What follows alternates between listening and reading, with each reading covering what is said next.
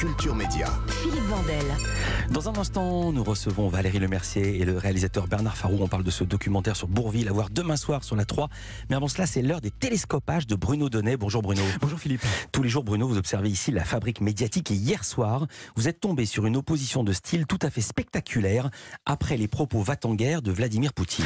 Oui, télescopage monumental ce matin, Philippe, au sujet de la menace nucléaire que le zinzin du Kremlin agite de plus en plus ostensiblement au-dessus de nos petites têtes occidentales je vous raconte, ça s'est passé hier sur deux chaînes différentes, rigoureusement à la même heure. Il était 19h43 lorsque sur BFM TV, Yves Calvi a décidé d'interroger son spécialiste de la géopolitique sur la crédibilité à accorder ou pas à un éventuel péril nucléaire. Quand Poutine dit qu'il est prêt à utiliser tous les moyens pour protéger la Russie, concrètement, Anthony Bélanger, est-ce qu'il évoque, est-ce qu'il sous-entend qu'il peut utiliser son nucléaire tactique tel qu'il vient d'être euh, évoqué euh, par Magali Chalet? Et toujours à 19h43, mais sur C8 cette fois, figurez-vous que Cyril Hanouna consacrait lui aussi une partie de son émission à la même question, mes chéris. Alors les chéris, on va maintenant euh, continuer avec... alors c'est difficile de dire le buzz du jour, hein, mais c'est vrai qu'on voulait revenir sur cette déclaration très inquiétante du président russe Vladimir Poutine qui a annoncé ce matin une mobilisation partielle des Russes en âge de combattre. Alors sur BFM TV, c'est un journaliste très capé et grand connaisseur des questions internationales, il s'appelle Anthony Bélanger,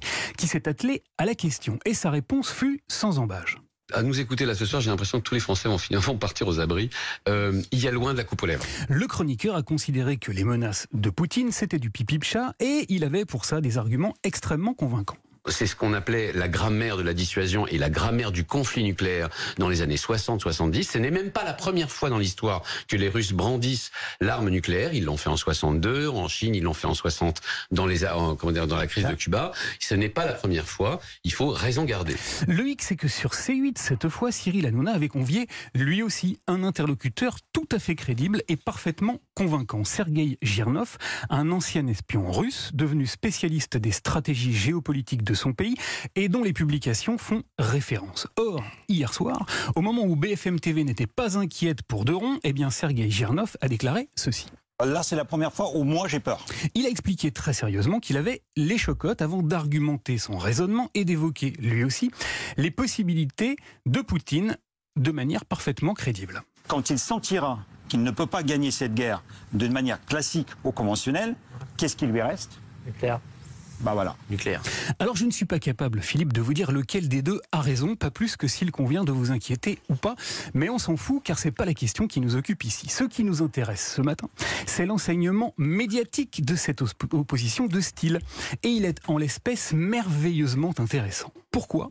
Eh bien tout simplement parce qu'il vient donner du corps et du crédit à une théorie mise en évidence, entre autres, par Guy Debord dans la Société du spectacle, qui veut que pour apparaître disruptif, les médias font le contraire de ce que l'on attend de BFM TV par son ancrage tout info est une chaîne au potentiel anxiogène tout à fait indéniable. Alors, eh bien alors, elle nous rassure.